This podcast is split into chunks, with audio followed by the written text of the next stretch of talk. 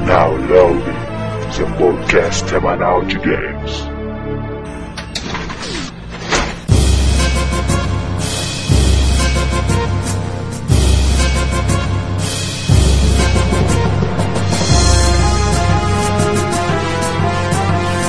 Apertem Start! Estamos começando o oitavo round do podcast Download e dessa vez um tema meio inusitado, mas com certeza quando chegar no final vocês vão concordar conosco com a escolha dele. Mas antes de mais nada, vamos aos nossos participantes. André, status atual. Preso no barril, meus ataques tornam-se imprevisíveis e possivelmente escatológicos se eu estiver em cima de um botão sensível ao contexto. Thiago, level 7, fraqueza, predador. Fernando, garoto de programa level 0. Desvantagem, perde todos os pontos de humanidade no fim do semestre. Matheus, roceiro ranzinza leva menos 8 pi alfa e minha próxima habilidade a ser adquirida é matar entregadores de panfleto. Por que você quer matar integrador de profissão? Não, eu fui olhar minha caixa de correio ontem e tinha 37 panfletos iguais lá. Que beleza. Mas a culpa não é do entregador de panfleto. A culpa é do sistema, cara. Bom, então nesse podcast a gente vai falar sobre a Rare, uma das empresas mais importantes, mais criativas, originais e com personalidade da história dos videogames. Tem suas origens lá em 1980 e poucos e continua até hoje. Por que falar da Rare, Thiago? É uma empresa muito foda que não tem medo de inovar. Todos os seus jogos você sempre vê assim que eles utilizam recursos gráficos impressionantes. Você é nintendista, logo você ama a Rare. É, a Rare, inclusive, foi de extrema importância para todos os nintendistas. Mas, antes de mais nada, a gente vai para os nossos e-mails e comentários e daqui a pouquinho a gente volta.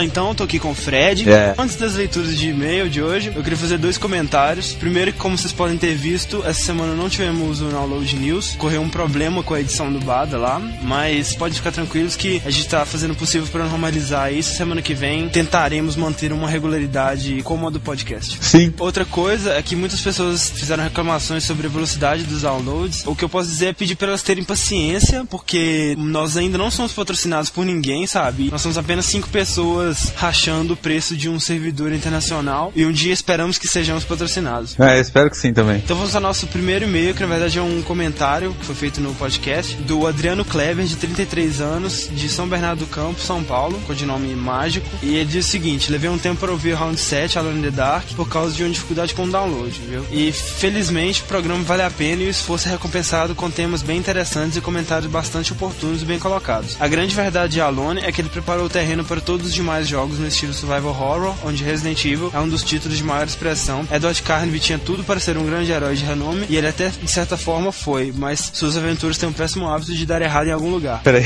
Não. Eu acho que eu vou fazer em nome do download um pedido formal de desculpas pra produtora de Alan the Dark, então, porque pelo visto a gente queimou o filme total deles, né, cara?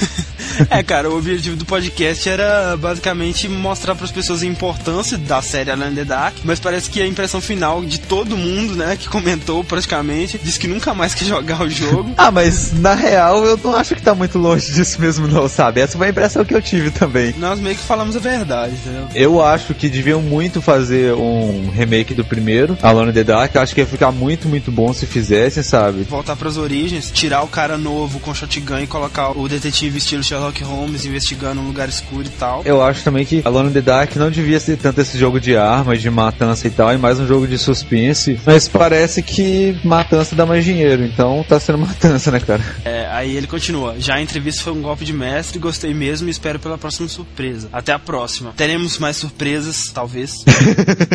é, esperamos muito que nós consigamos mais surpresas, né? Muito obrigado, Adriano Kleber, mágico. É, ele faz cosplay do Tolkien, né? Isso, a gente fuça o Orkut dos nossos ouvintes mais assíduos. O Fernando, eu acho que ele ainda é fã de Bleach. Eu gosto de Bleach, o mangá especificamente, não o anime mais. E o André chutou o balde. André odeia Bleach pra sempre e é isso aí. Nós falaremos sobre isso, nós encaixaremos isso em algum podcast, pode ter certeza. Próximo comentário foi feito pelo Rio Hayabusa. É, Olá, meu nome é Marcos, entre parênteses Ninja Gaiden. É, né, cara? Tamo famoso pra caramba. Estamos, tenho 22 anos e sou do Rio de Janeiro. Gostaria de parabenizar o podcast, está realmente excelente e muito engraçado. O início com os nomes em inglês de coisas típicas de festa junina foi hilário, principalmente o Big Hot. O Slash Rick também nos comentários ele falou uma coisa muito legal, que o Look the Snake 2, ele tem um final alternativo em que você descobre que The Snake is a lie. Ah, ah, ah. Muito bom, genial.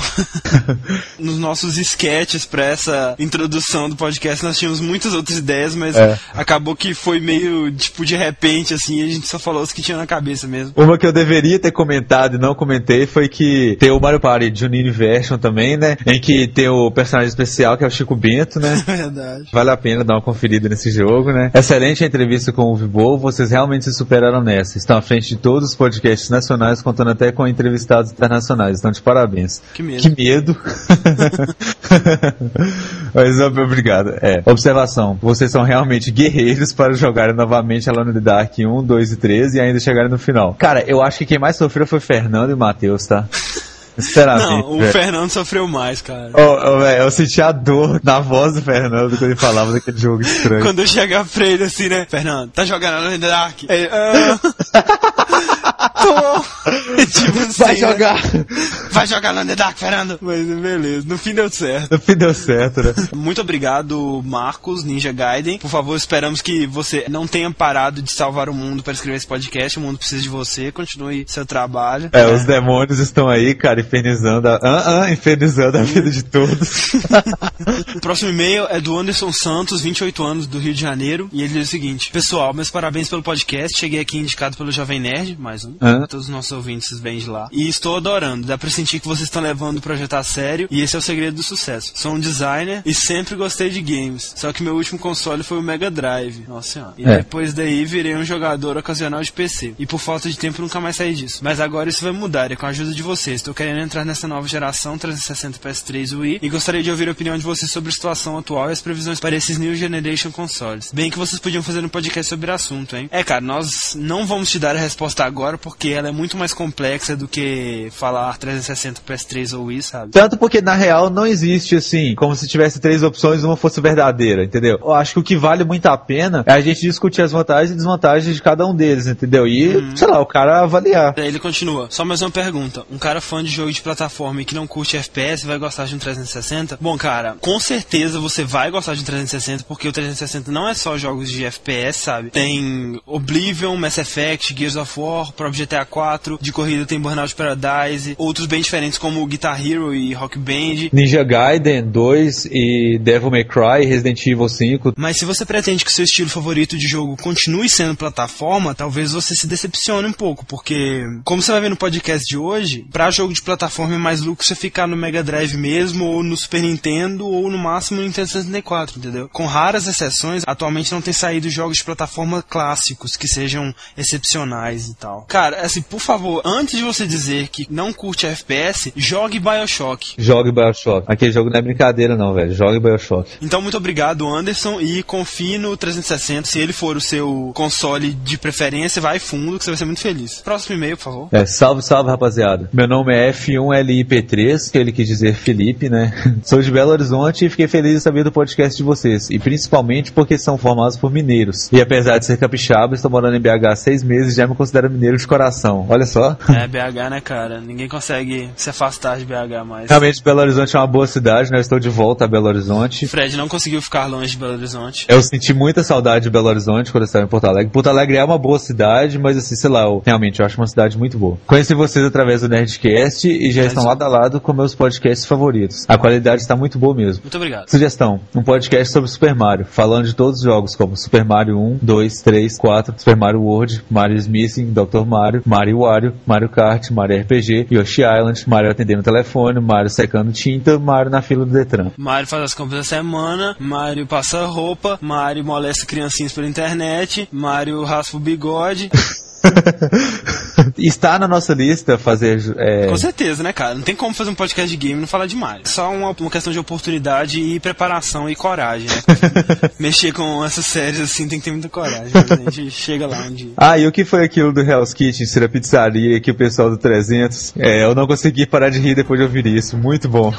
Realmente o Thiago fez uma sacada muito boa ali. Aí foi totalmente improvisado, cara. Foi de repente, assim. Foi muito Foi muito bom. Mas eu ainda dei o Thiago. Voadora comunitária do Thiago, né? Então, muito obrigado pelo comentário, F1LP3. E, por favor, continue ouvindo e comentando. Muito obrigado a todos que mandaram e-mail. Fiquem com um podcast sobre a Rare. Eu não vou participar dele. E tentem ver de quantos jeitos diferentes a gente consegue falar Rare. Não, é impossível falar do mesmo jeito duas vezes. Não, cara, e tipo assim, cara, se você for ver a pronúncia de Rare, seria Rare. Aham. E o terceiro nome que ela adotou era Rareware. Como se pronuncia isso, velho? Eu acho que isso se encaixa naquela história do Catulo, que não existe uma pronúncia exata. É, então fiquem com o nosso podcast sobre a Rareware.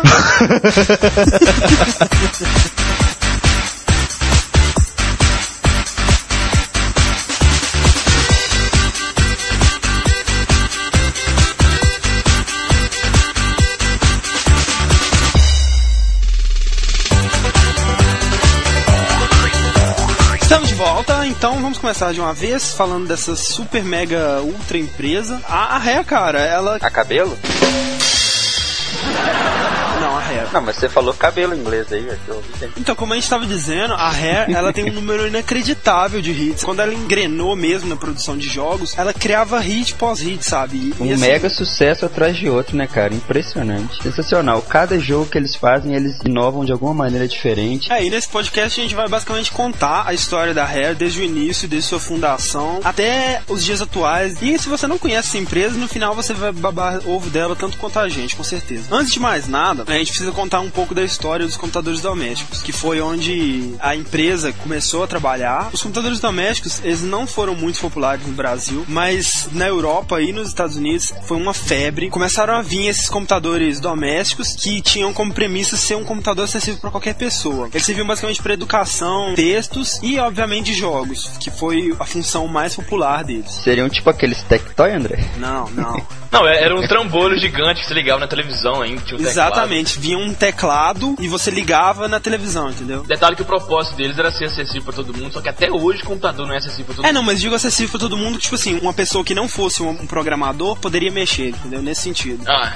saquei. Entre os mais famosos, temos o Apple II, temos o BBC Micro, o Atari 800XL, que foi um, um dos primeiros é, projetos da Atari antes de partir para o mercado de consoles. E um dos dois mais importantes, que é o que a gente mais vai citar nesse podcast, é o Sinclair ZX Spectrum e o Commodore 64. O Commodore 64 de todos é de longe o mais popular. Até hoje tem, tipo, bandas que se dedicam só a músicas de Commodore 64 e tem uma legião de fãs absurda no mundo, sabe? Pra você vê, porque assim, no Brasil a gente não tem muita noção disso, cara, mas lá fora Não tenho muita noção mesmo não, cara, porque minha experiência com esses computadores é praticamente zero. Esse, esse nome Commodore aí não me é estranho, mas assim, Eu conheço o Commodore de nome, de fotos, mas na minha infância esse negócio Eu era já usei um Commodore, meu primo tinha, ele era tipo um mega nerd, assim, eu já era bem mais velho, assim, na época. Toda vez que eu ia na casa dele, eu pedia pra ele colocar os jogos pra mim, sabe? Eu nem tenho muita memória de quais jogos eram, mas eu lembro que ele pegava aqueles disquetão, sabe? E colocava lá e o trem ficava lendo, tipo, uma hora, assim, sabe? Pra carregar o jogo. E isso era um dos jeitos mais modernos, porque tinha um outro ainda que era fita cassete mesmo, sabe? Você colocava a fita cassete com o jogo. E foi aí que Tim e Chris Stamper, dois jovens aspirantes a programador, começaram a trabalhar. Dois irmãos? É, dois irmãos, né? Eles começaram a trabalhar no ZX Spectrum e no Commodore 64. O Fernando pode nos contar mais sobre esses caras. Os dois irmãos, Tim e Chris Stamper, eles eram desenvolvedores para games de arcade. O Tim era o artista e o Chris o programador. Isso. Pra você ter ideia, os dois, eles começaram a entender como os jogos funcionavam, porque eles pegavam o protoboard de, Space Invaders e ficavam alterando pra modificar o jogo. Fuçando mesmo, eles aprenderam, né, cara? Aprenderam na marra, tipo, coisa puta nerd mesmo. ou seja, os caras são foda, né, cara? Eles se trancavam nos seus porões e ficavam programando, tipo, o dia inteiro, sabe? Foi uma época que, como as limitações de hardware de tecnologia do aparelho eram muito limitadas, as pessoas tinham que ser extremamente criativas, sabe? Então, foi uma época que a criatividade realmente fluía pra caramba. E aí eles fundaram uma empresa, né, Fernando? Muita gente acha que a Rare sempre foi a Rare, mas não foi. Em 1982 eles fundaram uma empresa, tinha um excelente nome, que não sei de onde esse de Ultimate Play the Game. Nossa, mas esse nome é muito bom, cara. Esse não é muito. Ou apenas Ultimate, né? Pra, pra... É, as pessoas acabaram chamando de Ultimate. Ah, esquecemos de falar que eles são ingleses de Ashby. E basicamente começaram a desenvolver tanto pro ZX Spectrum quanto pro Commodore 64. Os melhores jogos que eles fizeram realmente foi pra ZX Spectrum e pro Commodore. Realmente, nessa época, eles criaram uma reputação absurda. Assim, eles se tornaram praticamente uma das melhores, se não a melhor empresa desenvolvedora de jogos pro Spectrum e pro Commodore, sabe? Eram referência, né? Eles cara? eram referência total, sabe? E assim, eles definiram vários patamares, eles é, revolucionaram mesmo nessa época. Fala aí dos jogos então, Fernando. O jogo mais aclamado deles foi o Jetpack. Você era um astronauta voando pelo espaço, você ia de planeta em planeta pegando ouros e pedras preciosas e combustível pro foguete. Ou seja, você era basicamente um ladrão filho da puta que roubava as riquezas do alienígena e matavam eles quando eles tentavam te pegar. Exatamente. É bem Ah, isso. cara, deles. Em 2007 foi lançada a versão pro 360 dele. Na verdade, a versão pro Xbox Live, né? Mas é tipo uma versão dele com gráficos melhorados mesmo. Esse- é, pra você ter ideia, ele vendeu mais de 300 mil cópias. Uma coisa absurda pra época. Se você vê que na época não era o auge dos videogames e o mercado não era muito grande, E que era um jogo desenvolvido basicamente do porão da casa de dois garotos, É. assim, sabe? De dois Então, irmãos nerds. um dos grandes hits deles. E isso pro ZX Spectrum. Sim. Outro jogo pro ZX Spectrum que foi muito bom, muito aclamado, é considerado o segundo melhor deles, é o Saber Wolf, que também vendeu mais de 300 mil cópias. E nele você é tipo um explorador que tá numa selva e tem que pegar quatro partes de um amuleto é, que você tá buscando. E aí você tem que evitar os animais da selva que, que aparecem, como aranhas, cobras, hipopótamos e até selvagens canibais. A premissa dos jogos dele já eram muito mais complexas do que, sei lá, uns jogos de Atari, assim, sabe? Que era basicamente você acumular pontos, entendeu? No meio do jogo você encontra itens que dão um upgrade no seu carinha, deixando ele melhor, mais rápido, mais forte. Algumas frutas que você comia, você ficava invencível por um tempo, ou mais rápido, ou então poderia ficar paralisado, ou com os botões reversos que pra frente ou pra trás, pra trás ou pra frente, tudo. Uma coisa que eu achei bem legal, eu não sei se já tinha essa ideia em jogo antes, mas se você ficar parado numa tela por muito tempo, sem fazer nada, vem um arbusto pegando fogo, fica te batendo até você sair de lá. Meio bizarro isso, né, cara? Ele, ele é invencível, sabe? Então você tem que sair, você não pode ficar lá tentando matar ele. É do tipo, Um não deixamos você sair pra ir no banheiro. É.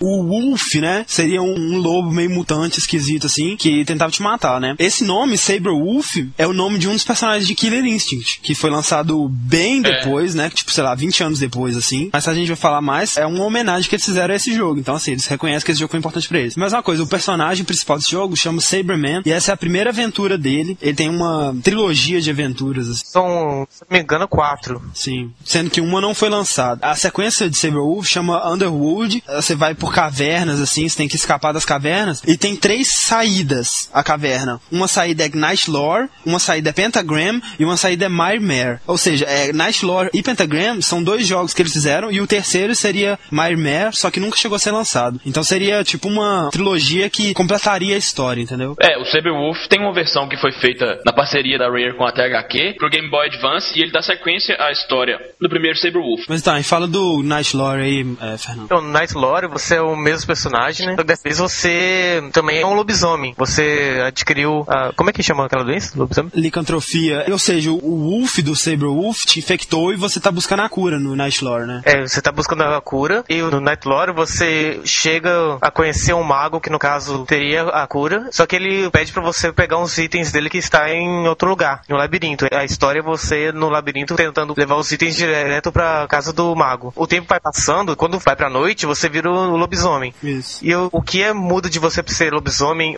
é que alguns monstros te atacam quando você é o normal ou quando você é lobisomem. O mago, por exemplo, se você for lá sendo lobisomem, ele vai te atacar. Uhum. Então você tem que fazer as coisas no tempo certo pra quando você entrar numa sala ou você tá como ou humano ou lobisomem pra, no caso, facilitar a sua vida também. Sim, isso é, isso é absurdo, né, cara? Você criar um jogo desse nessa época. Não, E a coisa mais revolucionária do jogo foi que eles desenvolveram a Gini Filmation Exatamente. pro jogo, que é uma Gini pra dar uma perspectiva em 3D. É a visão isométrica, né? Aquela visão que não é nem de lado nem de cima, é tipo meio termo, assim. É, É, meio na diagonal. É. Então o seu personagem andava nas quatro direções. Tração com objetos é muito foda, cara, pra época. Você pode pular no objeto, você pode empurrar um objeto, pular ele sobre ele. Não tinha nada nesse patamar antes. Na descrição de todos os jogos deles, eles faziam mó drama, contavam uma história assim, macabra e tal, assim, pra você ficar no clima. E na descrição do Night Lore tava escrito alguma coisa assim. Night Lore possui a engine Filmation, um processo único no qual você possui liberdade completa até os confins de sua imaginação para fazer o que quiser com qualquer objeto encontrado em Night Lore. Então, se quiser usá-lo pra fins sexuais, assim você pode, né? É, de acordo com a descrição você poderia, mas não. Sim, sim. O legal dos cenários é que você tá numa plataforma, a plataforma pode andar você em cima, tem vários objetos chatos que se você encostar você morre, então você tem que pular em cima de cada plataforma no tempo certo quando ela vem. E, tipo, é um jogo bem Difícil. legal pra época. Tipo, não, não tinha nada do gênero até então. Muita gente considera esse um dos jogos mais importantes da história até hoje. Pra você ter uma ideia, é o segundo software mais clonado da história. Ou seja, Uhul! Pede pra quem? pede pra um editor de texto lá. Porque assim, se você tivesse um computador Spectrum, seu software não rodava no Commodore, sabe? Então assim, todos os computadores pegaram esse jogo e fizeram clones dele, entendeu? Pros seus respectivos computadores. E assim, todo mundo a partir dessa época começou a usar essa engine. É, todo mundo copiou essa mesma engine. Eles fizeram o Alien 8 também com a mesma engine. E o Pentagram também, que é a sequência do Night Lore, também tem a mesma engine e tal. Só que esse Pentagram já é meio confuso, assim, e ele não foi tão bem recebido quanto o Night Lore. Pra Commodore, eles lançaram o jogo The Step of Karnak, que o objetivo do jogo era você coletar 16 peças que junto formavam uma, uma chave em forma de um pentagrama, antes da meia-noite. Tem o tempo passando no lado. É um jogo até legal, só que ele é muito difícil e irritante. Você tem, eu acho que uns 10 tipos de magia diferentes, sendo que eu achei todos são iguais, não vi diferença de uma pra outra. E quando você mata o monstro, meio segundo depois tem o respawn dele, onde ele você matou ele, ou um pouquinho pra cima, pra baixo, mas no mesmo mesma área. Então às vezes você matou um monstro e você acha que você vai poder andar, não, ele aparece de novo, e às vezes ele aparece bem em cima de você. Isso é uma coisa que eu achei bem irritante no jogo. Mas, cara, esse jogo ele já tinha alguns elementos de RPG, né? É, é um jogo muito grande, você tem que juntar todas as peças, tem vários puzzles que, que são diferentes, tem monstros que você não, não tem que matar, você tem que esperar ele sair, ou fazer alguma ação para que ele mude de lugar pra você poder pegar a peça. A ideia também foi bem revolucionária pro, A gente fala assim, né? Esses jogos de exploração e tal, e a plataforma que se mexe, e empurrar itens e pular nas coisas, perspectiva isométrica, e você pode pensar, daí, sabe? Mas tem que pensar que na mesma época eram produzidos jogos para o Atari, tá? Então, assim, você imagina um jogo do Atari, põe os dois um do lado do outro, não tem a menor comparação, entendeu? É só aqueles pixels reconhecíveis. Exato, cara, eram os pixels enormes. E nesse dava pra você ver o que era cada coisa. Dava pra você ver o carinha, sabe? Tinha chapéuzinho e tudo, sabe? Era muito bom pra época. Era o Crysis da época, né? É, exatamente, cara. Não, e era mesmo, porque assim, não é tanto mérito do Spectrum, não, porque os jogos antes desses eram toscões também, sabe? Quem fez essa revolução gráfica e técnica foram os irmãos Stamper da Ultimate Play the Game. Você vê a importância deles, cara. Todo mundo esperava os jogos deles e tal. E eles nunca davam entrevista, sabe? Eles só falavam do jogo depois que já tinha sido lançado. Eles falavam que os únicos dias de folga deles eram duas manhãs de Natal, assim. Não, a parceria com a Nintendo então, foi perfeita pra esses caras, porque a Nintendo também não é muito sair falando, né? E nessa época, quem trabalhava nos jogos era só os dois, entendeu? Então eles ficavam trabalhando tipo de 8 da manhã até 2 da manhã, entendeu? Direto. E eles faziam isso porque eles gostavam, sabe? Então assim, né, cara? Os caras são foda. Não tem nenhuma informação sobre eles mesmo, a pessoa deles. O máximo que eu achava era umas fichazinhas, só que sobre a vida pessoal, nada, nada, nada. Tem um site que tá fazendo remakes com gráficos atuais de vários jogos dessa época, do Spectrum, Commodore, BBC, etc. E tá ficando muito legal. Tem os jogos da Ultimate Play the Game lá já, tipo Alienate, Lunar Jetman, entre outros. Tem muitos jogos lá e eles disponibilizam jogos de graça. E a gente vai deixar o link aqui embaixo do podcast e vocês deem uma olhada porque vale a pena mesmo. Os jogos são geniais. Confiram.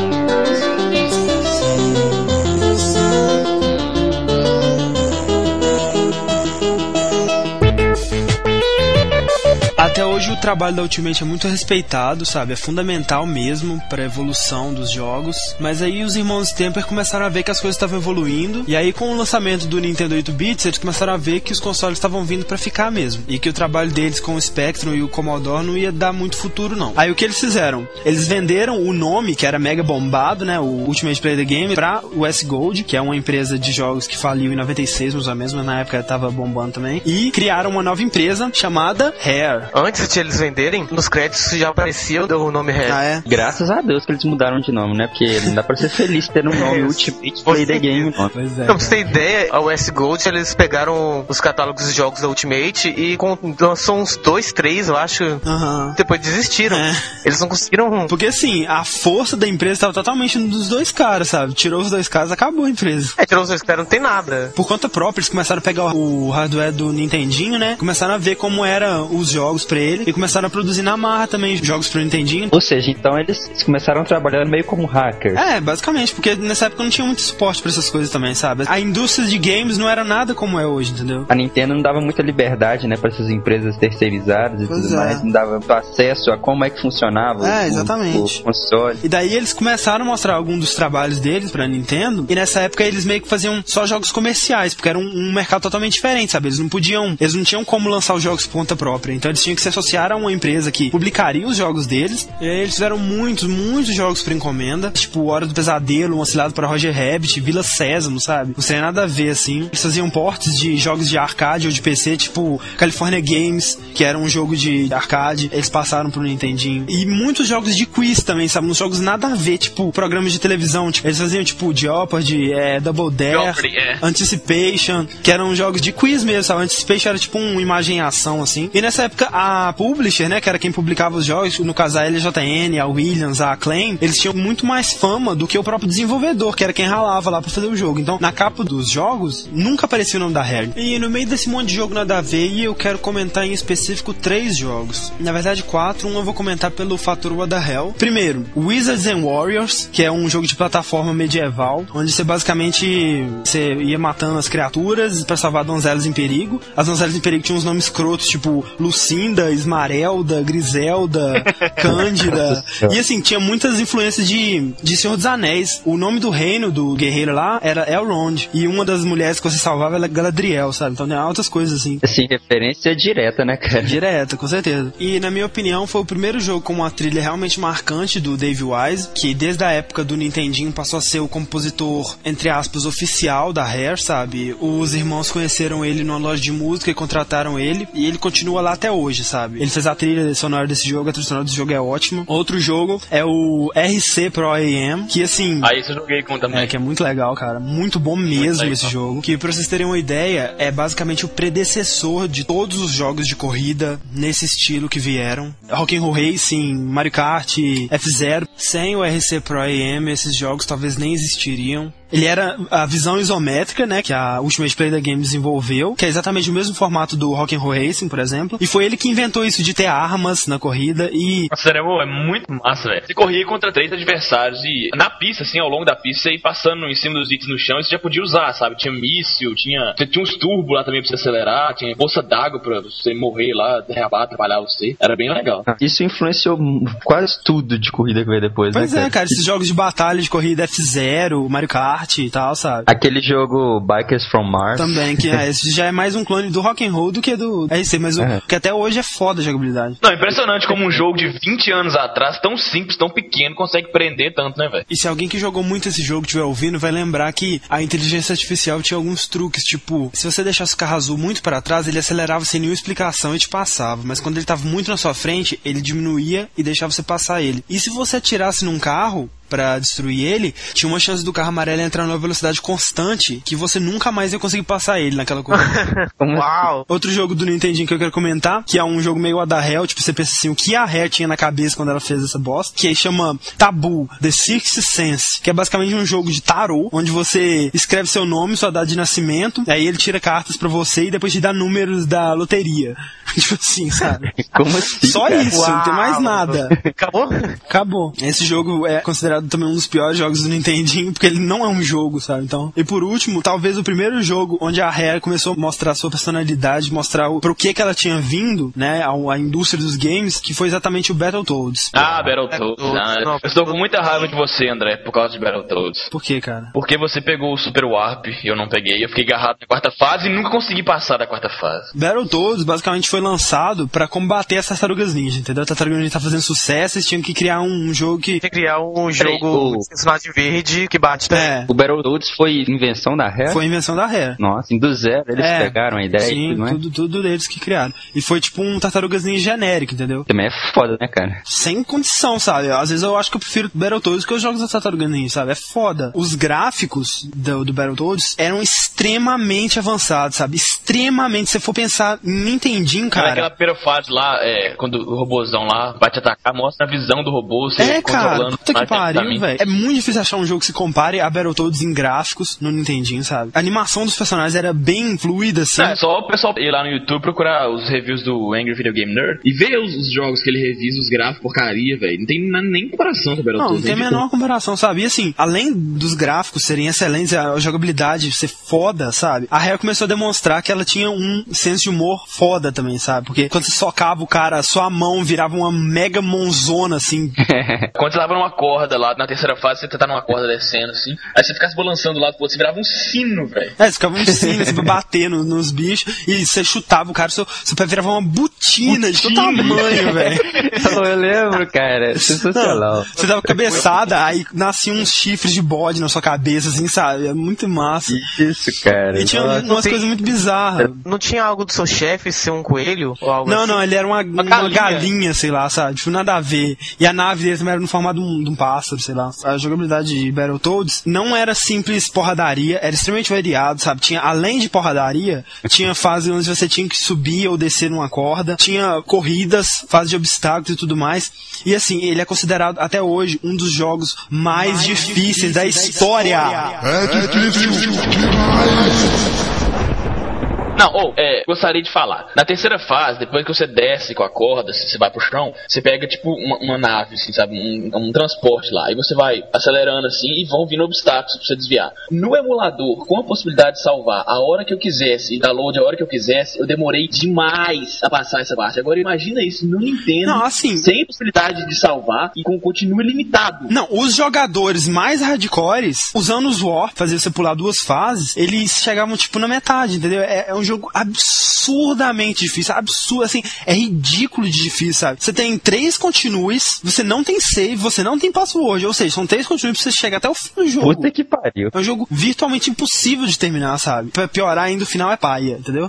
Mas eles devem ter pensado assim, ah, ninguém vai chegar aqui mesmo, então É, exatamente, cara. Ninguém, ninguém. Tanto que assim, jogando de dois, você chega, sei lá, acho que na fase 11, assim, tem um bug que o seu parceiro não anda. Ou seja, eles nem testaram a jogabilidade de dois jogadores pra décima primeira fase. Pra você ter uma noção de como que ele é difícil, a versão japonesa é mais fácil. Geralmente é o contrário, entendeu? A versão japonesa é difícil e a americana é, mais fácil. E pra piorar, quando você joga de dois, um jogador pode bater no outro. Ou seja, nessa fase de corrida, seu carro não pode encostar no do outro, não. Isso entendeu? é ótimo, né, cara? Isso sempre gerava discórdia entre eu e meu irmão, um ficava puto com o outro, aí começava lá a dar butinada no outro, cara.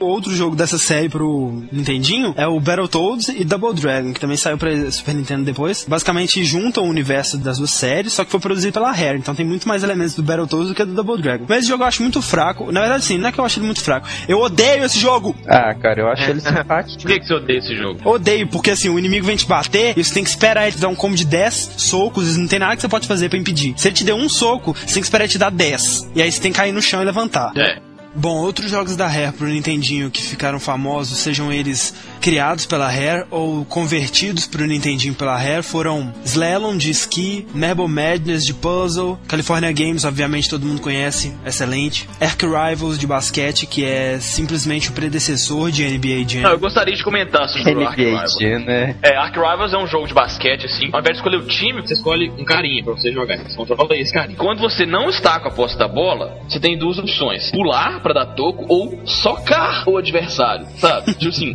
socar socar mesmo o seu adversário. Você toma a bola dando soco no adversário. Isso é muito bom.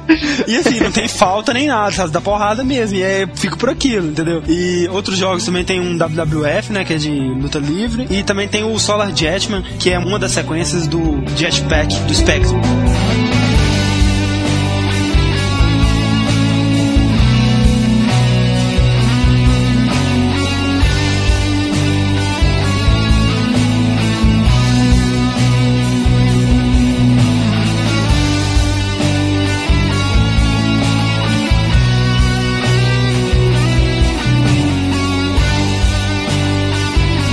A história do Nintendinho e do Super Nintendo é meio intercalada, assim, não tem uma divisão exata entre os dois, não. Pra você ter ideia, quando o Battletoads foi lançado, já tinha o Super Nintendo. Então a Rare começou a trabalhar no Super Nintendo também, juntamente com o Nintendinho nessa época. Eles, na verdade, lançaram muito poucos jogos pro Super Nintendo.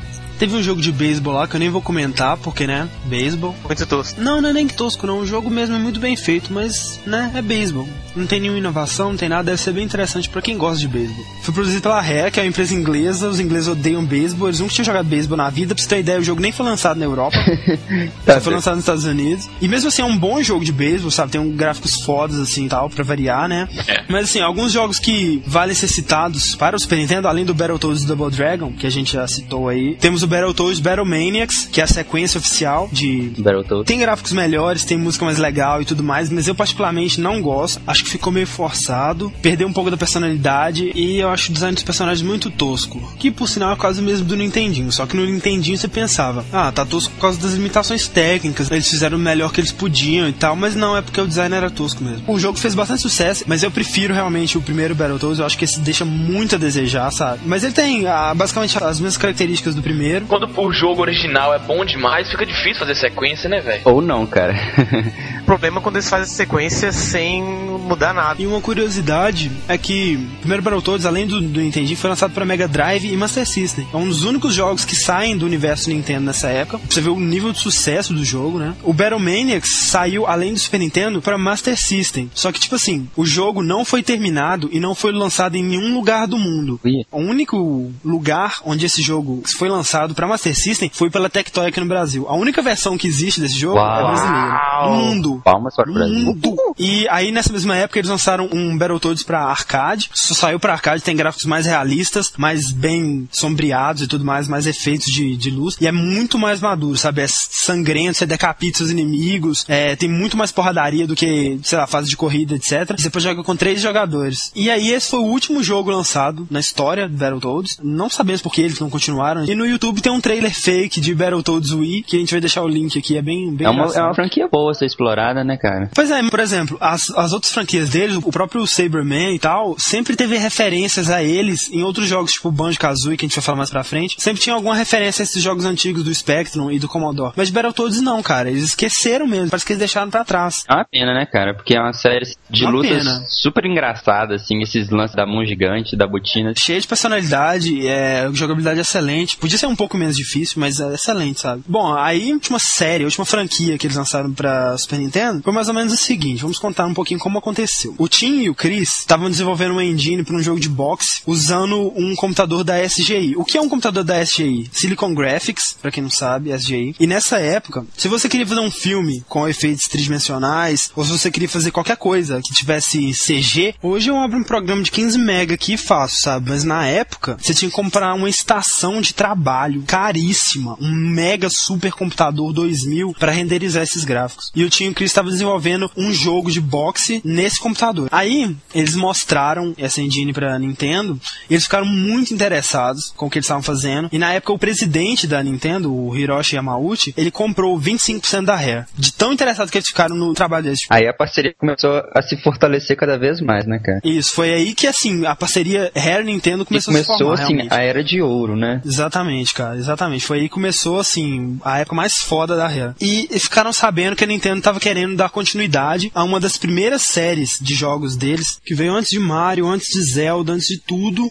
que é o Donkey Kong, que foi um jogo de arcade que fez mega sucesso, criado pelo Shigeru Miyamoto, e eles estavam querendo fazer uma sequência para essa série. E aí o Tim e o Chris falaram: Ó, oh, a gente tem interesse em fazer um jogo, e como eles estavam com toda a moral do mundo, a Nintendo deixou na mão deles, tudo na mão deles, sabe? O jogo inteiro na mão deles, não deram nenhum palpite nem nada. Aí, cara, em vez de fazer um jogo de arcade ou sei lá o que, fazer um jogo com os gráficos que estavam na época, pegaram essa engine do computador da Silicon Graphics e criaram Donkey Kong Country. Não, palmas, palmas, palmas, palmas os gráficos mais revolucionários da época para qualquer jogo. Cara, de... ninguém acreditava naqueles gráficos, cara. Não tinha condição a qualidade gráfica que eles conseguiram. Não tem como, cara. A série Donkey Kong Country é a melhor disparada, os três melhores jogos disparados do, do Super Nintendo. Cara, assim, pra você ter uma ideia, Donkey Kong Country é o terceiro jogo mais vendido da história do Super Nintendo. Ele perde só para Super Mario World e Super Mario All Star. Você tem ideia. Não tem Zelda, não tem nada que bate Donkey Kong Country, entendeu? Uhum. A técnica usada por eles, chamada de ACM, não é Antônio Carlos Magalhães.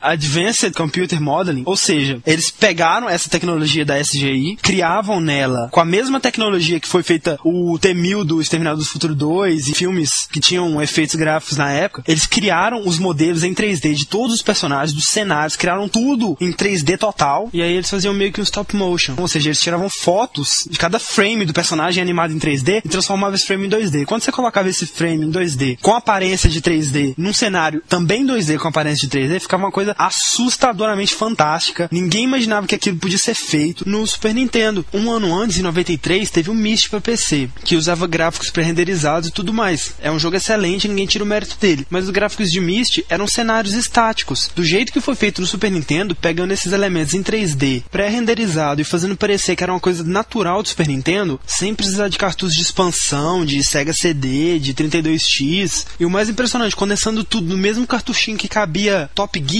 foi revolucionário, cara. Você olhava para aquele jogo e achava que o Super Nintendo tinha sido feito para aquilo. É, é, bem possível de fazer, mas ninguém nunca tinha pensado. Isso. O que você ganha hoje em dia é com ideias e não só com o produto. E ele provavelmente já entraria na história só por causa dos gráficos, mas o resto do jogo também é perfeito. Foi um casamento perfeito, né, cara? Gráfico, jogabilidade, som, trilha sonora. Puta que pariu, a obra-prima do Dave Wise. Na minha opinião, a melhor trilha de jogo de todos os tempos. De todos os tempos, fim. Se você ouvintes querem saber mais sobre a trilha sonora, escutem novamente o nosso sound test, né? Isso. Que lá está uma das músicas do Donkey Kong Country 2. E se você tem um Nintendo Wii, por favor, compra os Wii Points e compra a bodega do Donkey Kong. Vai ser a melhor compra que você já fez no, no Virtual Console ever. Equiparando com o Zelda Ocarina, na minha opinião. Tiveram duas sequências, as duas muito bem sucedidas. A terceira, não tanto quanto as duas primeiras, porque na época já tinha lançado o Nintendo 64 e ninguém mais tinha Super Nintendo. Mas mesmo assim, os três são excelentes jogos. Para mim, o segundo supera ainda o primeiro, tanto em jogabilidade, quanto em fases, quanto em tudo, sabe? Músicas, tudo. Os Dois caras é são perfeito. fodas, cara. Os caras são fodas. Eu espero poder falar mais sobre Donkey Kong. Em qualquer cast que eu tiver oportunidade, eu vou falar. É melhor vocês não mencionarem a palavra macaco em outros casts, senão eu vou falar de Donkey Kong. Mas aí, para o Super Nintendo mesmo, eles não fizeram mais nenhum jogo. Na mesma época que eles estavam desenvolvendo Donkey Kong, eles estavam desenvolvendo com a mesma tecnologia um jogo de luta, só que ele estava sendo desenvolvido para arcade, não para Super Nintendo. A Rare, ela fez uma parceria com a Midway, que é a criadora de Mortal Kombat, por exemplo, e eles estavam desenvolvendo o Killer Instinct. E, mais uma vez, como já se tornou costume, a Rare revolucionou em gráficos, cara. Os gráficos de Killer Instinct para arcade são absurdos, é impossível você imaginar que aquilo foi feito naquela época, cara. O negócio é que, assim, a Nintendo tentou usar muito esse Killer Instinct para fazer propaganda do Nintendo 64, que nessa época era conhecido como Ultra 64. Uhum. E assim, eles diziam que o Killer Instinct usava a engine do Ultra 64, mas isso é uma mentira deslavada. Porque a engine do Killer Instinct foi uma, uma engine desenvolvida pela Rare e pela Midway, não tem participação nenhuma da Nintendo. O Nintendo 64 não conseguiria jamais reproduzir esses gráficos, sabe, do Killer Instinct. Ele conseguia esses gráficos absurdos porque ele foi o primeiro jogo da história a ter um HD. Além das ROMs do jogo, ou seja, dos chipzinhos de memória do jogo, ele tinha um HD. Ou seja, tudo no jogo era pré-renderizado. Você vê os cenários, os cenários são em 3D, eles se mexem e eles giram e eles fazem todos os movimentos, só que eles são pré-renderizados, é frame por frame pré-renderizado. E eles só conseguiram isso porque tinha um HD para salvar isso tudo, entendeu? Tinha assim milhares de imagens pré-renderizadas. E pra você ter uma ideia, o processador do Killer Instinct tinha 100 MHz. Os jogos que foram lançados mais ou menos nessa época, tipo Mortal Kombat 3, o processador do arcade do Mortal Kombat 3 tinha 6 MHz. O Killer Instinct tinha 100, entendeu? Diferença 6, 100. Não, e, e além de ter essa toda a revolução gráfica, o Killer Instinct revolucionou também na diversidade de personagens que ele dava ao usuário. Sim, ele tinha uma variedade de personagens muito grande. Cada personagem tinha sua própria personalidade, técnicas e tudo mais. Apesar de que o, o Diago era totalmente Ryu e quem assim. É, sempre tem que ter um, né? É, não, Mas, claro. mas além da variedade de personagens e dos gráficos, outra grande novidade do Killer Instinct foi os combos. Jogos da época, tipo Street Fighter, Mortal Kombat, você podia fazer um combo de 3 hits, de 5 hits no máximo, assim. E no Killer Instinct você podia fazer combo de até 80 hits, sabe? e uma coisa muito legal é que tinha o combo breaker. Ou seja, se o cara tá fazendo combo no sei e você fazia o mesmo combo, você quebrava o combo dele e começava a bater nele, entendeu? Sensacional. Não, pra vocês ouvintes terem uma ideia do quanto Killer Instinct é bom, eu odeio, odeio, eu vomito perto de qualquer jogo de luta. O André sabe como eu odeio jogo de luta, mas eu gosto de Killer Instinct. Pois é, agora eu vou falar a minha opinião. Particularmente, não gosto de Killer Instinct. Nessa época eu já jogava The King of Fighters, Fatal Fury e Killer Instinct me lembra muito Mortal Kombat. Eu sinto que a luta não flui muito bem. Eu acho a jogabilidade dele meio mecânica, muito travada. Agora, eu respeito totalmente ah, o que o Killer Instinct fez. Que representou, né, cara? Definiu paradigmas mesmo para os jogos que vieram. Aí teve uma versão pra Super Nintendo. Todo mundo achava que essa versão do Killer Instinct ia sair pro Nintendo 64, que tava sendo lançado mais ou menos nessa época. Mas não, ela foi lançada pro Super Nintendo. Aí o que eles fizeram? Eles colocaram cenários 2D, os personagens menores, menos golpe, menos efeitos. É, e aí acabou com toda a graça que tinha realmente o Killer Instinct. Eu, eu acho o Super Nintendo horrível, eu acho o de arcade ruim, mas eu acho o Super Nintendo horrível. Eu não gosto de Killer Instinct também, compartilho a mesma opinião do que o André, mas eu também tinha um problema que eu, eu sempre vi esse jogo na locadora, sempre queria alugar e sempre tava alugado. Sempre quando eu ia alugar. E quando eu finalmente consegui alugar, eu joguei e não achei bom. Eu fiquei mais puto ainda, eu acho que por isso eu ganhei um preconceito maior contra o jogo. Aquele problema de você esperar muito de uma coisa e não é aquilo tudo, Exatamente. né? É, porque pelos Exatamente. gráficos que vinha na capa, eu pensava, uau, esse jogo Isso assim, deixando claro que o fato deles não gostarem, mas igual a gente disse, Exato, eu queria gostar de Killer Instinct, sabe? Tem fãs enlouquecidos pelo mundo inteiro, doidos por uma continuação e tal, mas eu não gosto, fazer o quê? E outra coisa foda desse jogo é a trilha sonora. A trilha sonora de Killer Instinct é uma das melhores trilhas sonoras de jogos de luta que existem. Obviamente, né, a Rare, né, em todas as áreas ela faz muito bem. E aí, pra arcade, lançou um tempo depois o Killer Instinct 2, que corrigiu alguns bugs do primeiro, tem uma barra de super, tipo King of Fighters e Street Fighter Alpha. Tinha combos mais poderosos e era mais fácil fazer o combo break. E além de mais personagens, é claro. Então ele melhorou um pouco mais o jogo, mas não fez tanto sucesso porque foi basicamente mais do mesmo, de um modo geral. E esse Killer Instinct 2 foi mais futuramente lançado para Nintendo 64, mas isso o Thiago vai falar. Então, assim, o Super Nintendo nessa época estava bem decadente já. a Rare é foda com isso. Sempre quando o videogame tá lá capengando, já no final ela chega com um lançamento foda, né? Igual o, o É. Donkey Kong Country pro Super Nintendo. Foi lançado bem no finalzinho, né, cara? Agora vamos tocar uma musiquinha que eu tô cansado de falar e você continua, por favor, tá, Thiago? Ah, você fala igual uma puta, quê? Eu preciso ir no banheiro.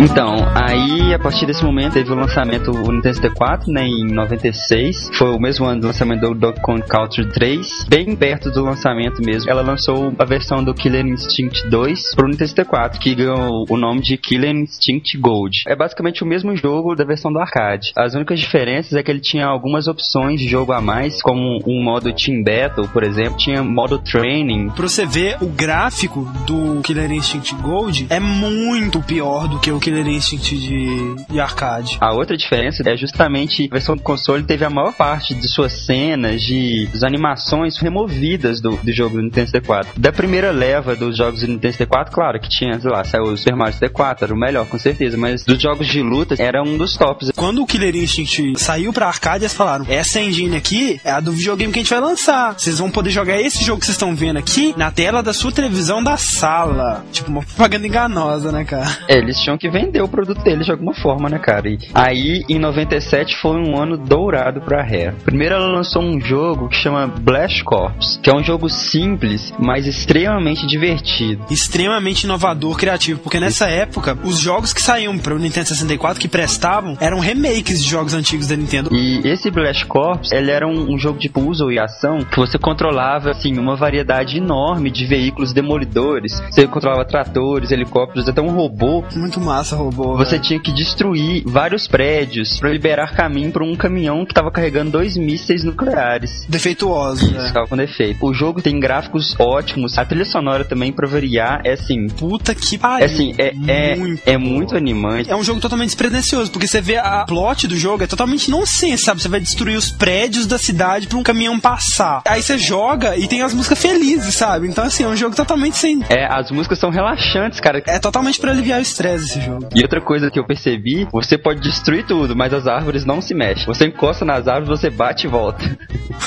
é a força da natureza, né? Ainda em 97, a me faz um super lançamento que assim, Foi até pra hoje você, em. Foi pra você, exclusivo? é? Uau, você é famoso, hein? E assim, esse jogo, até hoje em dia, cara, é considerado um dos maiores e melhores jogos de tiro de primeira pessoa de todos os tempos, cara. Eu não gosto é o- desse jogo porque eu não consegui matar ninguém. Que é o 007 GoldenEye, né, cara? Que revolucionou de todas as maneiras, cara. Os gráficos do jogo são espetaculares. Mais uma vez, né, cara? A Rare sempre trabalhou com isso, né, cara? Ela sempre, assim, trabalha com o top de gráfico. Traz o máximo que puder, sabe? Os cenários eram bastante diversificados. E não só isso, né, cara? Porque assim, jogos de primeira pessoa até 007, você basicamente entrava numa sala, matava os inimigos, pegava uma chave, abria a porta. No 007 não, você tem missões, tem partes que você tem que ir stealth sem alertar os inimigos, você tem uma lista de, de objetivos e tal. Todos os jogos de primeira pessoa depois disso incorporaram esse sistema, sabe? Não é aquela coisa só atira, atira, atira. As armas também. Tinha o, o relógio com o imã pra você pegar a chave da cadeia. Aquilo foi muito legal. Ele mostrou que jogos de primeira pessoa não precisam ser só atirar, atirar, atirar, atirar. Pra variar, é- a gente fala toda hora sobre o som, o som, o som, mas o som do jogo é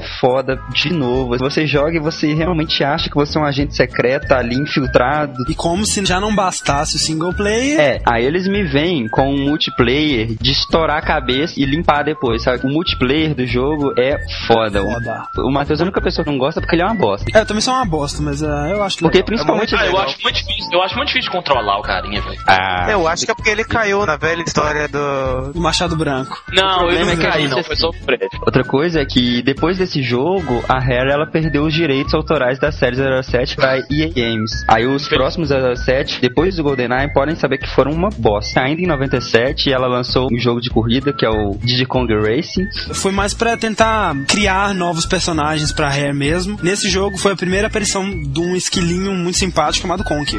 ele fica entre Super Mario 64 e o Mario Kart. Ele é basicamente de corrida, mas ele tem uma certa história por trás, assim. Você pode acessar portas pra, pra ir pra determinados lugares. E ele possui não só carros, como ele possui navios e aviões, você pode controlar também. É um bom jogo, mas É, né? é um jogo mais divertido a la Mario festa. Kart. Que se você tem um Mario Kart, você não precisa de ter, na minha opinião. É, ele é mais técnico que Mario Kart, ele é mais difícil que Mario Kart. Entrando em 98, a Rare me lança Banjo Kazooie. Pra você de novo, velho. Cara, isso é muito bom. Ô, parabéns, palmas pro Thiago. Palmas pro Thiago. Você vê a minha influência, né, cara? Banjo Kazooie é um jogo em 3D de plataforma. Você controla um urso, que é o, o Banjo, e esse urso tem um pássaro que vive na sua mochila, que é o Kazooie. Daí os dois trabalham juntos, você pode voar, planar, assim, e fazer altas peripécias. E durante o jogo, você tem que procurar a sua irmã que foi raptada por uma bruxa, assim. A história do jogo é totalmente clichê e tosca, assim. Bem estilo Mario, né? É, é tipo um conto de fadas, assim, que tem uma bruxa que chama Gruntilda. Você vê, assim, a criatividade, né, assim, um nome totalmente excelente. Que pergunta pro seu caldeirão se ela é a pessoa mais bonita do mundo. E, obviamente, ela é horrorosa. obviamente, a bruxa vai lá e rapta a irmã do Banjo pra roubar a beleza dela. O jogo é em plataforma. Saiu pro Nintendo 64 em 98. Aí você pensa, que jogo de plataforma para o Nintendo 64 que fez sucesso no lançamento? Ah, difícil, velho. É, uma- é uma pergunta complicada de se responder. Eu preciso pensar. Sim, foi Super Mario 64, né, que veio com o lançamento do, do Nintendo 64, e assim, não precisa nem dizer que o jogo adaptou muitos movimentos do Super Mario 64, que o Super Mario 64 foi uma revolução total do gênero, né? Foi o exemplo de como trazer um jogo 2D para 3D. Nossa, foi um exemplo de como criar um jogo em 3D, basicamente. Exatamente. É, assim, ele tem muito, muito, muita semelhança com Mario 64. Por exemplo, você vai nos lugares, assim, você entra nos mundos, sabe? Tipo, que nem os quadros do Mario 64. Você tem que coletar peças de quebra-cabeça em cada, em cada mundo. Ao invés de coletar estrelas, você tem que coletar peças de quebra-cabeça. E ao invés de coletar moedas, você tem que coletar notas musicais. E ao invés de coletar as moedas vermelhas do Super Mario 64, você tem que coletar pássaros que tem espalhados no jogo. Cada coisa do Mario 64 tem o seu correspondente, em Banjo Uhum, e assim, você se inspirou totalmente no Super Mario 64, mas em, longe de ser uma coisa ruim, né, cara? Isso é ótimo. Aham, porque sim, Super não. Mario 64 estava no auge. É, eles praticamente pegaram o Mario 64 e deram uma ampliada com um novo olhar. Melhores gráficos também. Gráficos são foda, sim, velho. sim, ó, é, pra variar, né? Assim, os gráficos Pra variar, são pra foda. variar, os gráficos Sim, você vai aprendendo os movimentos ao longo, não é igual no Mario que você já tem todos os movimentos pré-estabelecidos. Kazooie, ele pode voar, ele joga ovos e protege o banjo. É ovos que falam. E é isso, cara. Mas o jogo, assim, sensacional, muito bom. É, vamos falar agora de um jogo de, de 99, Jet Force Gemini. Para o efeito What the Hell, a engine de Jet Force Gemini é a mesma de Diddy Kong Racing. Como assim? Para ver como eles estavam realmente experimentando naquela época, né? É, esse é um jogo de tiro em terceira pessoa e uma aventura espacial. Tem o vilão no jogo, que é o Mizar, que ele é um chefe de, de exército de formigas que colonizam diversos planetas É tipo o Império de Star Wars. Isso, exatamente. E eles escravizam uma raça que é conhecida como tribals. E o objetivo do É, parece, jogo é um, parece uns gatinhos brancos lá. o objetivo do jogo é é libertar esses tribals e, e derrotar o, o vilão O Império. Mitax. Isso. Assim, você tem que destruir tudo. o jogo é, É, muito bom, muito divertido, vale a pena, assim. É uma mistura de jogos de tiro em primeira pessoa, uma mistura de jogos de plataforma e um pouco de RPG É uma também. mistura do 007 com o Banjo Kazooie e você, assim, você vê muitos elementos dos dois jogos que, que são da própria Rare. Assim, eu não gosto tanto de Jet Force Gemini, apesar dele ser bem cotado, assim. Tanto em Jet Force Gemini como em alguns jogos que vieram depois dele, a Rare cometeu alguns erros, assim, que eu acho que são bem condenáveis, porque ela te coloca pra jogar com três personagens diferentes, com habilidades diferentes, isso é bem legal. Porque, assim, no Donkey Kong tinha também, os personagens tinham habilidades diferentes, tinha que usar o melhor em cada situação, mas no Jet Force Gemini, você tem que jogar com os três no mesmo lugar. Ou seja, você vai com um, aí depois você tem que ir com o outro no mesmo lugar, depois você tem que... Então você enche o saco, você faz muito trackback, muito trackback no jogo. Eles fazem de tudo pro jogo ficar grande. E a pior coisa desse jogo que eu acho um absurdo é esse lance dos nativos. Porque assim, você pode escolher salvar ou não os nativos, mas se você passar uma fase e não salvar todos os nativos, você não pode salvar o jogo.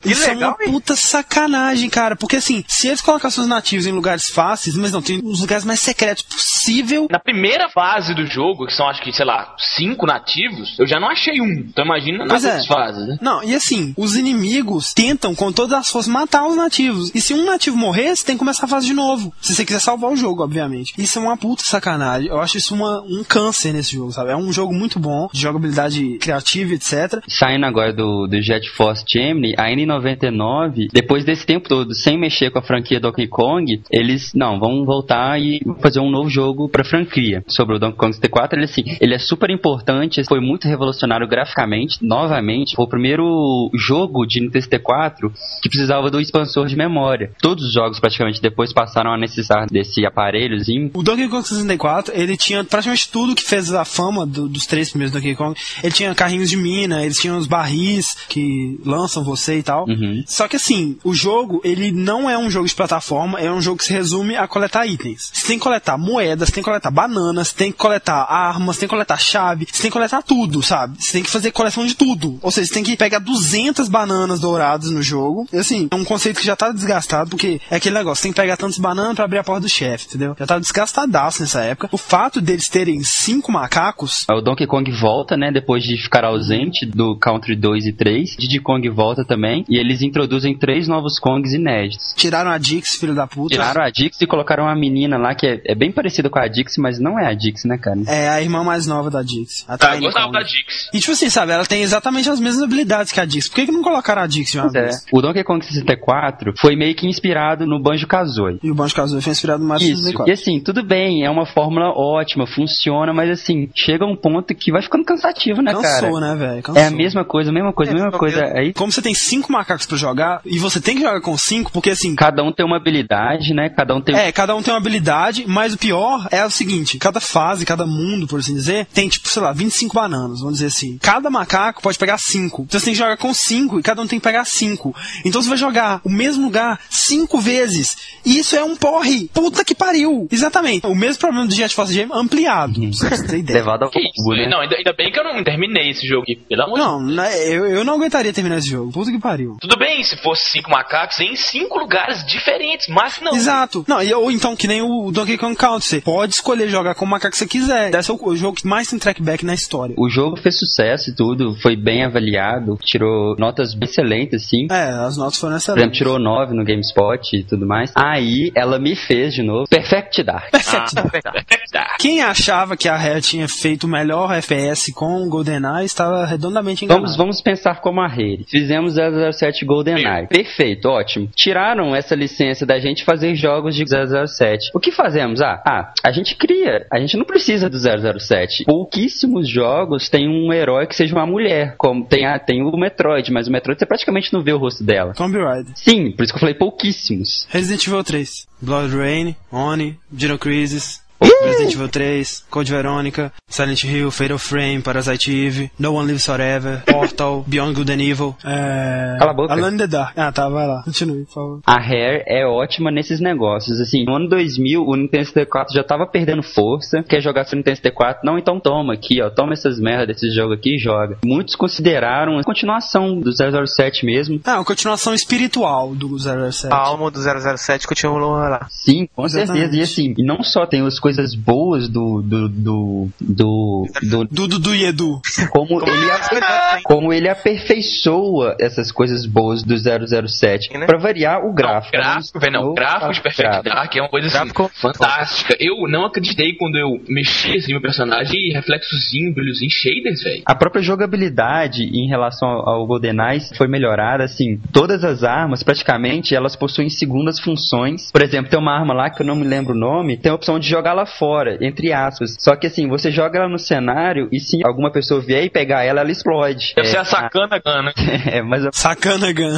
É uma- Bom, o Perfect Dark basicamente ele é superior aos, ao GoldenEye em todos os aspectos, gráfico, jogabilidade, história até. Em relação à jogabilidade, eu queria fazer um- uma pergunta pro Thiago aqui, que ele que jogou bastante Perfect Dark 007. É, eu tenho um problema sério nesses jogos de FPS de console. De vez em quando em FPS eu preciso fazer movimentos sutis, sabe, com a mira. E eu, eu não consigo, velho. É, Queria saber se é só comigo que tem esse problema, que se é realmente... Não, não é só com você. Você precisa ter prática, sabe? Quando eu vi, assim, Resident Evil 4 pela primeira vez e tentei jogar, eu achei, puta que pariu, eu nunca vou conseguir mirar nessa porra. Mas aí é só se acostumar e eu achei perfeito, sabe? Quando saiu pro PC, eu ligava meu gamepad e jogava, não jogava no mouse, Uhum. entendeu? Questão de costume. Uma Ah. coisa que eu achei bem legal foi quando você tá, no caso, atirando os inimigos, e tem jeito do carinha, o cara, não, não me atire, não me atire, e fica parado lá. É verdade. Negócio de, de piedade não existe, não, filho. Alguns falam assim, só estou fazendo meu trabalho.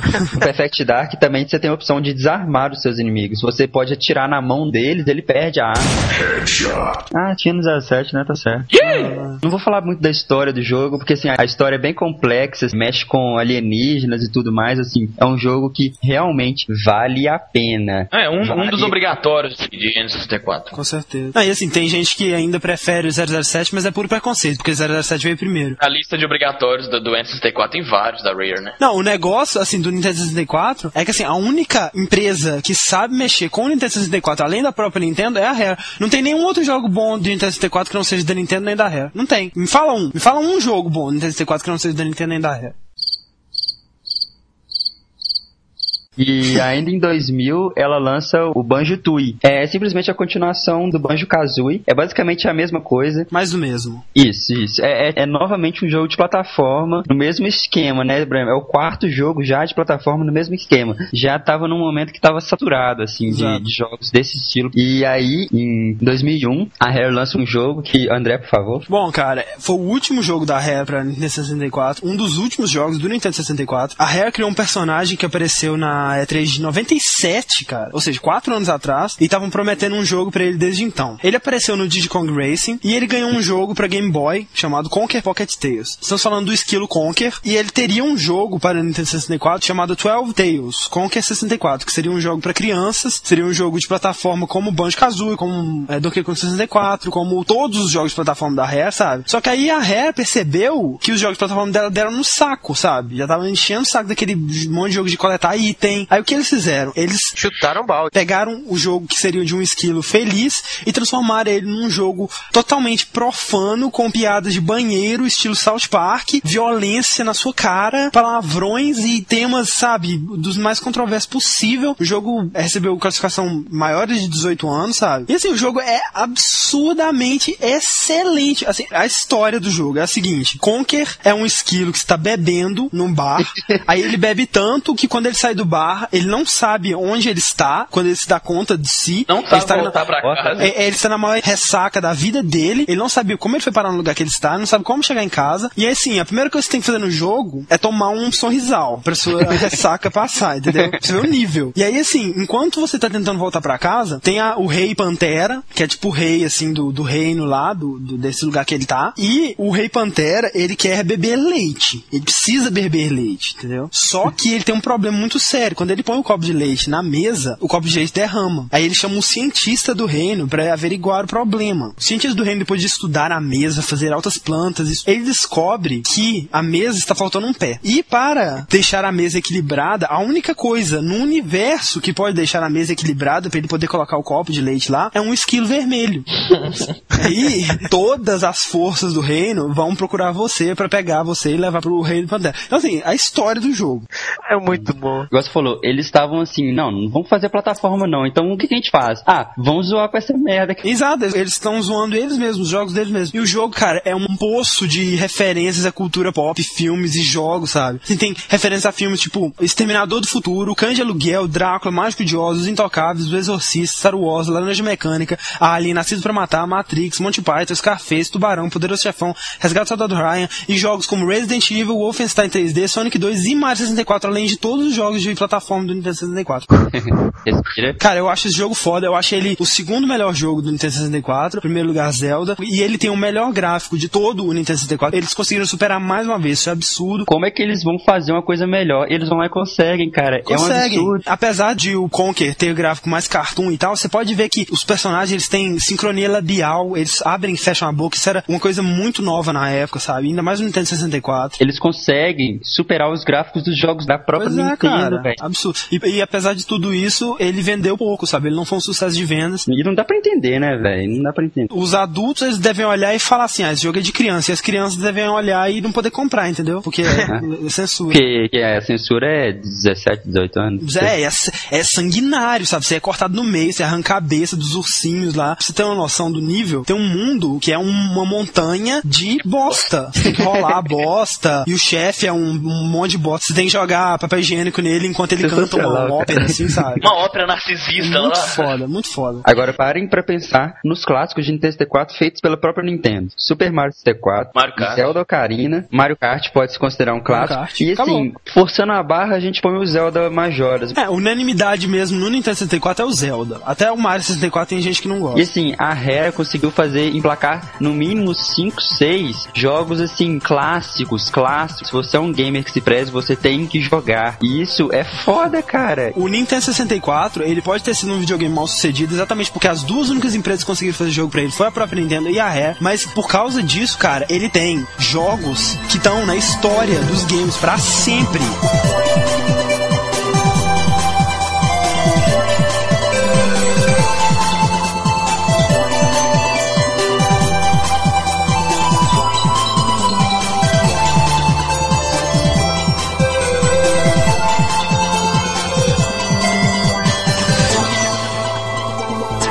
Matheus, então, vai nos contar sobre a curta carreira da Rare no GameCube e o que aconteceu depois. Preparem seus ouvidos, porque eu vou ficar duas horas falando da lista de jogos pro GameCube. Eu vou contar até três, aí você começa a lista, tá? Vamos preparar. Calma, todo mundo respira falando. Um, dois, três. Star Fox Adventures.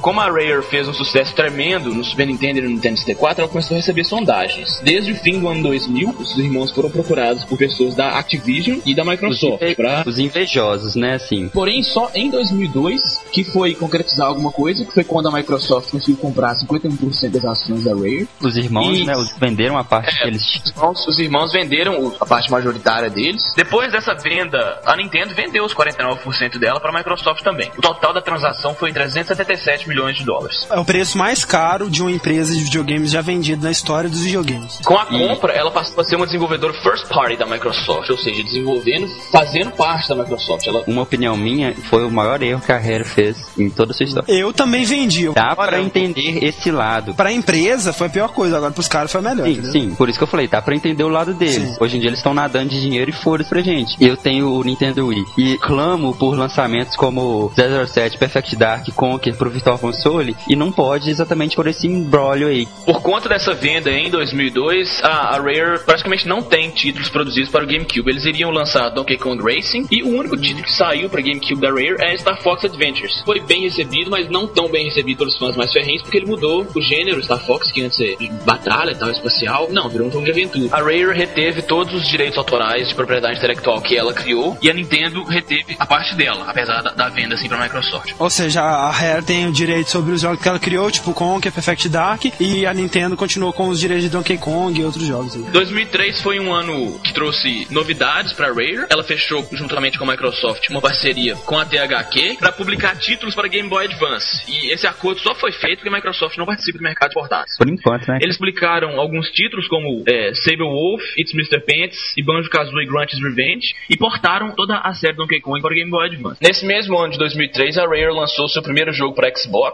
que, são- que se chama Grabbed by the Gaulies, um jogo fracassado, infelizmente, é bem abaixo da, da média da Rare. Você é um camaradinho aí, você está com a sua namorada, andando por aí, não interessa onde você está, aí começa a chover. Tá chovendo e você precisa se abrigar em algum lugar. Aí você vê uma mansão. Ah, Não brinca. após que a porta fecha atrás de você. Você obviamente sabe que a mansão é mal assombrada que os zumbis vão sodomizar a sua namorada, mas você. Sim. Ai, dá ai. outra. Você entra e os- as abominações raptam a sua namorada e você tem que explorar os quartos da mansão, batendo, matando na porra- na porrada lá todos os bichos. E o jogo não foi lá muito bem aclamado, não, apesar de ele ser bem sucedido graficamente e em termos de trilha sonora, como é a tradição da Rare. Aí em 2005 eles lançam o primeiro jogo de DS, Diddy Kong Racing, que é Que basicamente é o um- mesmo jogo. mesmo Diddy Kong com funcionalidades online. É, 2005 eles lançaram o remake de Conker pro Xbox, que é basicamente o mesmo jogo do Nintendo 64, porém com multiplayer, multiplayer muito bom por sinal. É, esquecendo de falar que o multiplayer do Conker de Nintendo 64 é excepcional também, mas Sim, é, o, o multiplayer do, do, do Conker de Xbox tem outro foco, é mais guerra. Sim, é mais guerra, aham, sim. Na época do lançamento do Conker, pra variar, ele foi considerado o jogo de Xbox com o melhor gráfico, sabe? Tipo assim, os modelos dos personagens super bem detalhados, os cenários tal, muito bem feitos. O rabo do Conker, assim, parecia que dava pra você apertar, abraçar ele. Você gostava de apertar o rabo do Conker? É, Eu gostaria, velho. Ele é Gostava fofinho. de apertar o rabo da sua avó. É, aí, em 2005, foi lançado o novo console da Microsoft, que é o Xbox 360. E o primeiro título de Xbox 360 de todos foi da Rare, que é Cameo Elements of Power. Foi um, um jogo muito bom, sabe? É, todo mundo falou muito bem dele, porque além daquele primor gráfico e de som da Rare, por ser o primeiro título de Xbox, sabe? Ele já foi uma coisa muito impactante, sabe? Esse jogo ele foi originalmente pensado pro GameCube e pro Xbox, Desde, não foi? é, na verdade, na verdade, pro Nintendo 64. Nesse jogo você controla uma princesa meio elfo, assim, que o objetivo é resgatar a sua família da- do troll maligno lá. E você pode se transformar em várias criaturas, sabe? Cada criatura tem seu sistema de ataque diferente, tem características diferentes, sabe? Alguns, é, tem, um, tem um lá que é um Yeti, que você joga é, farpas de gelo, tem um lá que é um bichinho saltitante. Yeti ou pé grande, né? Tipo assim, não, não é aquela coisa adulta demais, sabe? É uma coisa mais amigável. É um jogo família, né, cara? É um jogo família, exatamente. Muito bom. No mesmo ano, a Rare lançou também pro Xbox 360 Perfect Dark Zero, que foi muito bem recebido pela crítica por aquelas características que a gente já sabe da Rare, primor gráfico, jogabilidade muito boa. Apesar de Perfect Dark ser um jogo futurista, as armas parecem possíveis, sabe? Ele se passa antes do que foi lançado pro PS4, né? É, trilha sonora também é, é o de sempre da Rare, né? Sempre fantástico. 2006, a Rare lançou Viva Pinhata. Eles pensam em coisa que, tipo, ninguém pensaria, sabe? Porque Viva Pinhata é assim: você tem um jardim, assim, e o seu objetivo é atrair seres para o seu jardim. Só que, tá, tudo bem, se fosse uma outra empresa, não, vamos atrair coelhinhos. Não, a Rare pensou assim: vamos fazer um jardim para o qual você vai atrair pinhatas. tipo, Como? O que é É, pinhata?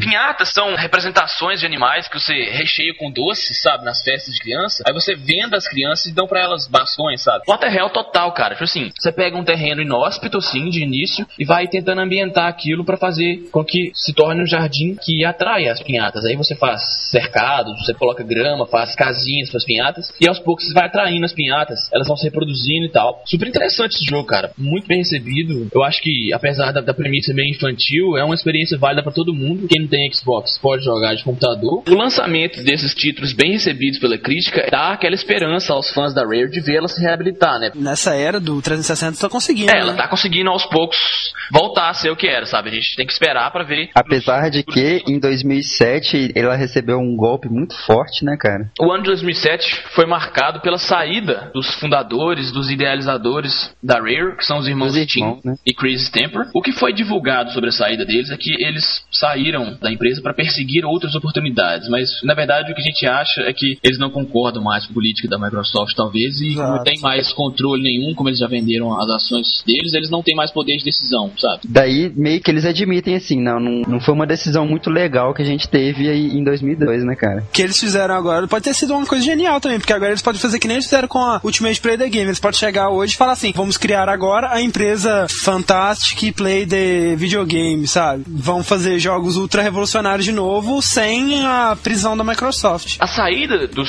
fundadores da Rare coloca um imenso ponto de interrogação no futuro criativo da companhia, porque eles, sem dúvida, eram os dois maiores cérebros dentro da, da Rare, né? Eles são Era- responsáveis por eles eram pra Rare o que, que o Miyamoto é pra Nintendo, praticamente. Exatamente. Tanto que na lista de games futuros aqui da, da companhia não tem nada original, sabe? Só tem sequências. Quais são as sequências? Banjo-Kazooie Nuts and Bolts, você vai construir veículos. Então você tem uma assim grande liberdade tal de construção de veículos com apenas algumas regras que é ter uma base de sustentação pro seu veículo e respeitar as leis da física. Bastante interessante, inovador para a série, só que alguns fãs estão meio com o pé atrás, sabe? A outra sequência é Viva Pinhata Trouble in Paradise, que é uma sequência direta de Viva Pinhata e tem o Viva Pinhata para DS que chama Viva Pinhata Pocket in Paradise. A história da Rare, por enquanto, termina aí, né? Sim, porque nós não sabemos o futuro. Por enquanto. Quer dizer, na verdade nós sabemos, mas nós não queremos compartilhá-lo com os meros mortais. Somos egoístas e, e não queremos falar com você. Semana passada, as cartas me revelaram, assim, coisas muito interessantes. O, o jogo de tarô do Nintendinho, né?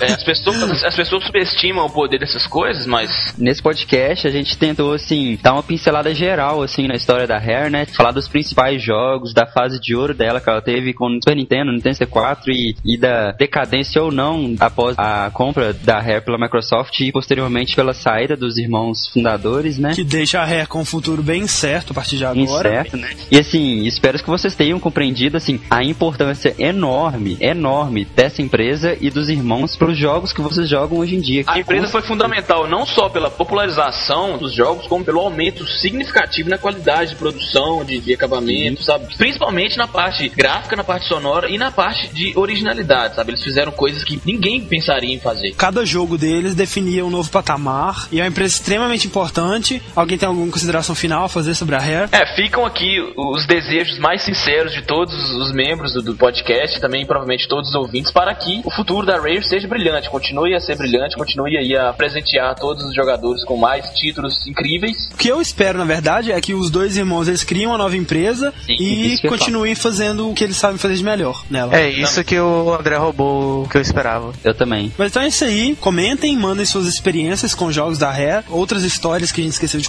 contar, porque com certeza a gente deixou de contar muita coisa que a gente gostaria de falar. Mandei os headshots, né? Então até semana que vem. Muito obrigado a todos que ouviram. E game over.